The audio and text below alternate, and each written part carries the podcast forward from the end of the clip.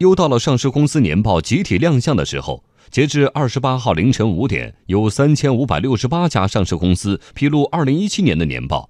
梳理这些上市公司已经发布的数据，我们可以发现，这三千多家企业营收总额同比增长百分之十七，净利润总额同比增长百分之二十点九三。其中，非金融类公司的净利润增幅更高，达到百分之三十八点三七。实体经济公司已取代金融类公司，成为 A 股业绩增长的主引擎。央广经济之声记者张子宇、丁华燕报道。分行业来看，采掘、钢铁、有色金属等传统周期性行业熬过了多年的低潮期，逆袭登上盈利增幅榜前三。二零一七年度净利润增幅分别为百分之一千一百六十七、百分之三百九十六、百分之一百二十七。就营收增长排序来看，电子行业以百分之三十四点九一的营收增幅名列第一。从个股来看，基本每股收益排名前十的公司和净资产收益率排名前十的公司榜单当中，同样也是实体经济企业在唱主角。对于非金融类上市公司来说，去年的良好业绩背后有什么原因呢？春秋航空去年的业绩进入了基本每股收益排名前十的榜单。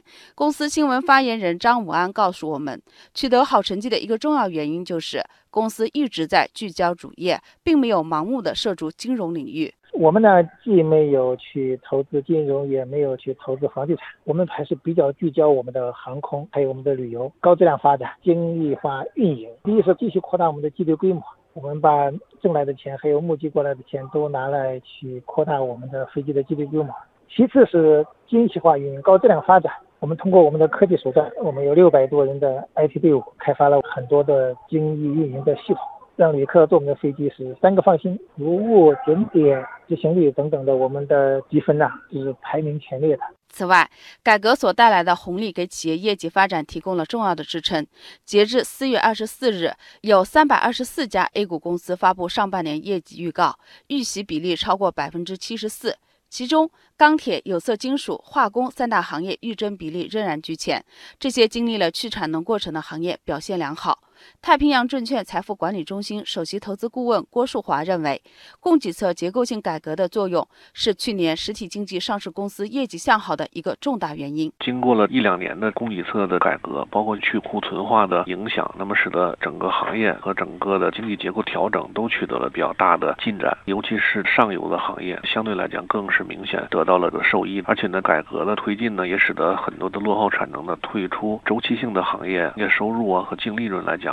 那么增长呢都是比较明显的。整个去年的经济形势进一步好转的情况之下呢，类似于像消费啊、高端的制造业来讲的话，也都是出现了明显复苏的迹象。下一步，实体经济企业会如何表现呢？